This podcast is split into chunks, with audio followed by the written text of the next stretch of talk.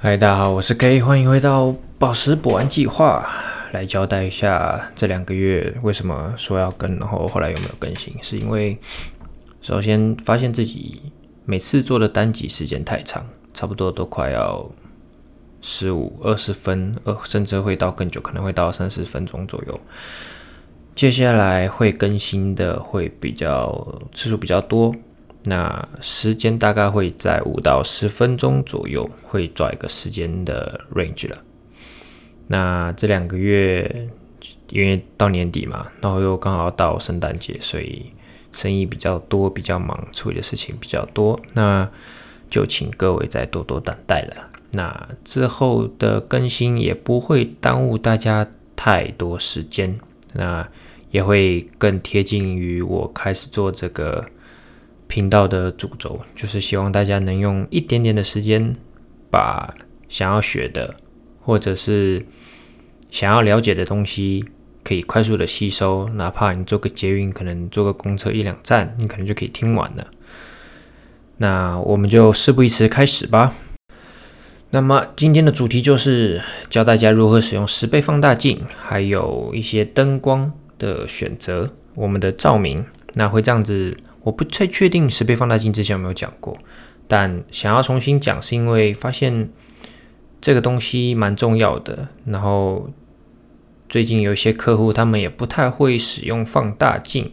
那么我觉得，如果你作为一个业余的，或者是只是仅仅有兴趣的人，把十倍放大镜好好学好，有时候也不一定要需要用到显微镜这种比较就是实验室等级的器材了。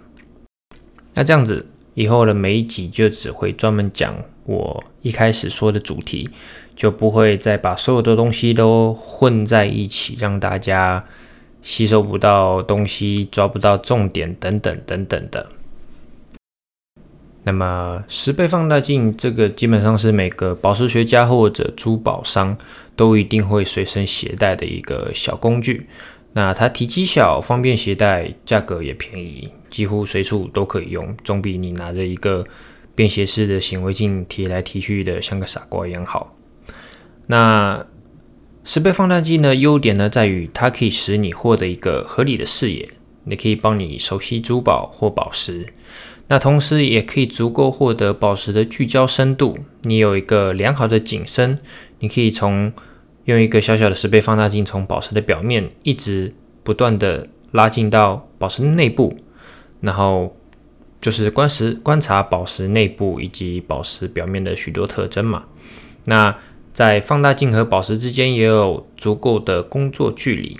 那说这个是因为有些人不太使用显微镜的时候，他们可能会让显微镜的目镜。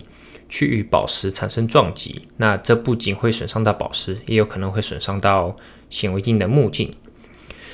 那么要获得良好的十倍放大镜的使用效果，那无一例外的就是要勤加练习，也有一个良好的照明的环境。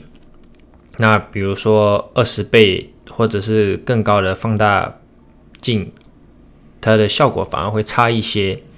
那高倍数的放大镜景深会比较小，那手的晃动等动作都会直接被放大到你看见的宝石或者是物体上。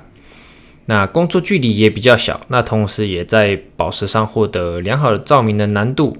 那你也可能会对不到焦，可能轻轻一抖，你刚刚看见的东西什么就都不见了，要重新找。那么也就是更高放大的倍数，并不代表着更好，所以。一般人选十倍放大镜就好了，有些人会选十五倍、二十倍，可能钻石商就会开始用十五倍或二十倍，有甚至还有四十倍的那些，这些都是比较偏向类定制或者是小众的一些放大镜，就不用太拘泥于这种倍数的选择了。那怎么选择十倍放大镜呢？大家不要以为十倍放大镜就是去市面上买啊，我要十一个十倍放大镜，就这样。那是放大镜，也不单单是 要怎么说呢？就是十倍镜有分单透镜、双透镜和三透镜。那它们的差别在哪？就是单倍镜在放大倍数为三倍以下时，会有满意的放大效果。那当高于三倍放大时，单透镜会扭曲那个图像，并且产生边缘效应。那这个图我会放在呃，就是只有单透镜下看的话会是怎样的，我会放在 IG 里面。那我们使用的呢，通常都会是双透镜或者是三透镜来观察宝石。那双透镜呢，可以消除大部分在单透镜所见到中的就是图像扭曲的现象。你比如说，你可能拿单透镜去看一条直线，你在一定距离下它是直的，但是你可能把你放单透镜跟物体的距离拉开了一点之后，你会发现线开始扭曲。那三透镜呢，会消除颜色的边缘效应，同时也是防止扭曲，并且让你会有相对大的工作的距离。那大家也不必去担心说在市面上买到什么单透镜、双透单透镜啊这种东西，因为大部分的放大镜呢都会充分的校正才会被释放出来做售卖。那这种经过充分校正的放大镜可以被称为消色差。以及消球差，就是没有颜色边缘效应，也没有扭曲图像的放大镜。那要怎么测试？我可以教给你们，就是在购买放大镜的时候，可以通过在强光下用放大镜观察一张画有直线的或者是方格的白纸，来确认有没有颜色边缘效应以及有没有扭曲的图像。那线条穿过视域的整齐度，可以指示放大镜的矫正质量。那什么意思呢？就是你无论是景深多高，去透过目镜去看物体，它的线条的扭曲，虽然一定会在边缘一定会有一点点扭曲，但是不会扭曲的这么夸张。那我这边呢，也建议使用素色抛光金属框，或者是不反光的黑色框十倍放大镜。有些。放大镜的外框，它的颜色鲜艳，然后还会有很多多样化的图案，应该要尽量避免使用这些放大镜，因为色彩和图案会反射到宝石上，从而混淆观察的结果。那会这么说，是因为我有买过，然后买那种粉红色的，然后印有很多奇奇怪怪的图案。我想说，为什么一个蓝色的宝石怎么会有粉色的色调？然后后来才发现，原来是自己是被放大镜上的颜色反射到宝石内部。接下来教大家如何使用十倍放大镜。要使用好放大镜，关键就是保持双手的稳定，并且具有尽可能好的照明条件，就是光线充足，可以完整的看清楚宝石的颜色，然后不会有过暗导致。比较费眼力的一个环境。那我们都知道，用十倍放大镜手会抖嘛？那有个小窍门，就是可以让你避免手的颤抖，同时也可以让你保持一个固定的工作距离，也可以让你看起来更专业一点。就是手持放大镜，并且靠向眼睛，同时持镜的手与面颊接触。那我是右撇子。所以我会把我的双手的手肘放在桌子上，左手拿四倍放大镜，右手可能会用直接戴着手套拿，用手指拿宝石，也可能会用镊子把宝石夹夹住，或者是用宝石夹把它夹起来。那我的左手拿着十倍放大镜，我会用食指跟拇指捏着放大镜。然后让我的大拇指的指根贴在我的嘴角旁边的面颊上，然后用另外一只手用宝石夹夹住我要观察的宝石，然后让两只手保持彼此接触。彼此接触呢，就是你的小拇两只手的小拇指可以勾在一起，或者是搭在一起。那肘部靠在肘部，或者是前臂靠在抬脚，或者是将肘部可以贴近身体。你可以把你的左手、右手手肘贴近你的身体内侧，然后这样可以让你的抖动降到最低的程度。最后就是放松，正常呼吸，然后用你的眼睛去观察你要观察的宝石或物体。那。我们都用放大镜，经过了长时间的练习，只要花一点点的时间做好这件事情之后，就很轻松了，就是你无论左眼右眼随便看，你都可以用最快的速度观察到宝石。那也要在这边跟大家说，在长时间观察宝石的时候，尽可能把两只眼睛都睁开，这样子可以避可以避免就是你的，比如说有些人常观常用左眼观察，那你另外一只眼睛也要打开，这样子可以避免你避免你一只眼睛过度疲劳。然后，对我知道这样子开始做比较困难。然后你往可能用过一段时间之后，你可能可以直接很轻松自如的切换到右眼观察。然后右眼又累了，那可以切回左眼观察，这样子可以让你的观察时间变得比较久，同时也锻炼一下你的左右的协调能力。那珠宝、宝石或者原石，甚至更大的宝石及装饰的材料，一般我们都会直接用手拿着。那对于比较小的、有切割过的，或者是比较碎一点的小小的石头，我们建议就是还是用宝石夹，或者是用。其他不同类型的夹具，看哪个东西你用起来比较顺手，你就用哪一个，并没有说哦，因为你用宝石夹看起来比较专业，那你就只能用宝石夹。我们平常自己在看的话，有时候可能不会用宝石夹，因为有时候可能会夹子夹突然掉下来，我们会直接用手拿。那还有一些宝石夹的那个尖夹尖的地方，就是那个它的宝石夹的头部会有。做一些凹槽，可以让你更牢靠的夹住宝石。那更细，还有更细小的夹头，也可以夹更细的宝石。就看你喜欢用哪个。那当然没有一定说观察宝石一定要用左眼还是右眼，你可以两只眼睛都观察。那这就是取决于你一个，取决于一个你的个人的视力及偏好。你也可以在观察宝石。在用放大镜的时候，我也可以佩戴眼镜。那我个人会，因为我有近视，大概七百度，所以我会更喜欢直接把眼镜拿掉，然后直接用十倍放大镜来观察宝石。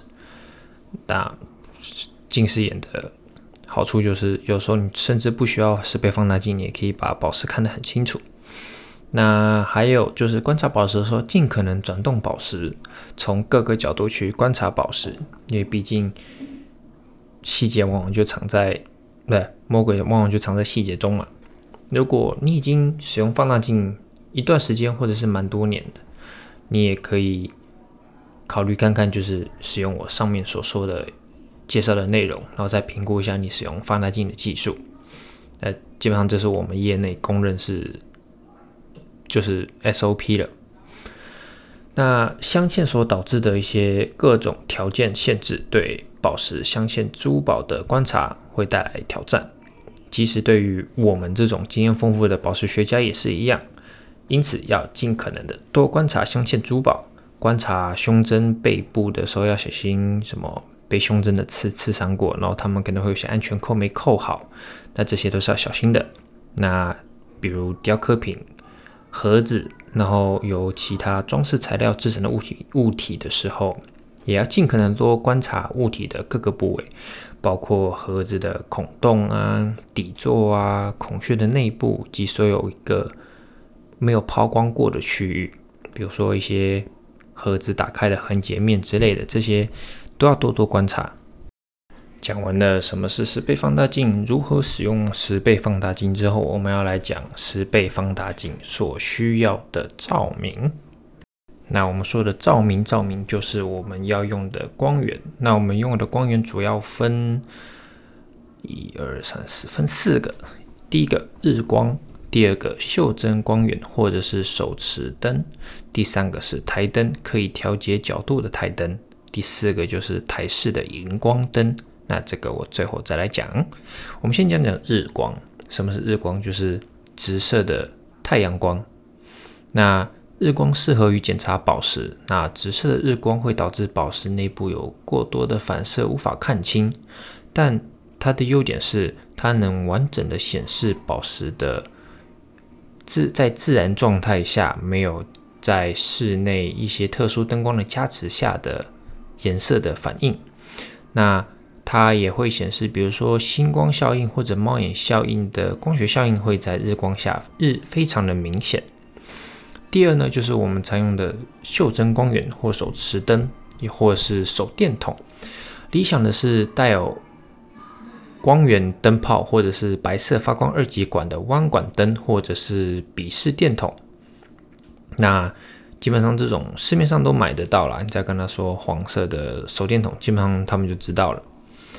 那么这种袖珍光源就是小巧嘛，好好携带，然后可以用在任何地方。然后对于微镶嵌或者是镶嵌的宝石装饰品，或者是宝石原石材料都可以进行照明。但就是如果你要改变照明方向的话，会比较累，你就得自己不断的。左手拿放大镜，右手拿手电筒，然后一直不断的改角度，这样子。好，第三个台灯，或者是可以调节角度的台灯，那这个就比较方便了。它一定要配有灯罩，并且在底部没有遮挡的开放位置。那建议是安装一个比较清晰的亮度、比较流明度比较大的灯泡，然后在观察的时候要在灯罩的边缘。边缘下方夹持宝石，并调整灯罩的位置，以避免灯光刺进你的眼睛。那台灯尽可能要放置在能让你舒服工作的位置，不仅不要尽量不要去伸直或者是过度卷曲你的身体来适应台灯的位置，这样子你的观察时间是没办法持久的。